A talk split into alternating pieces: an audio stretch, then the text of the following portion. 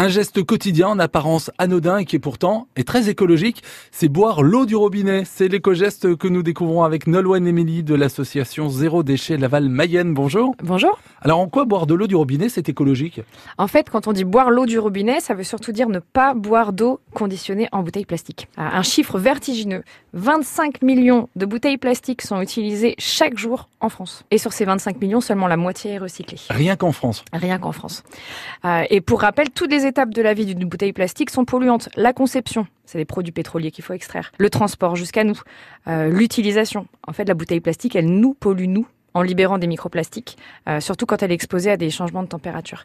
Sa fin de vie est polluante aussi, puisqu'il faut collecter et traiter les déchets quand elle ne finit pas dans la nature. Mais alors ça suppose que l'eau du robinet soit potable aussi. Bien sûr, et c'est le cas en France. Alors, nous avons la chance d'habiter un pays où l'eau du robinet fait l'objet de contrôles, d'analyses permanents, rigoureux.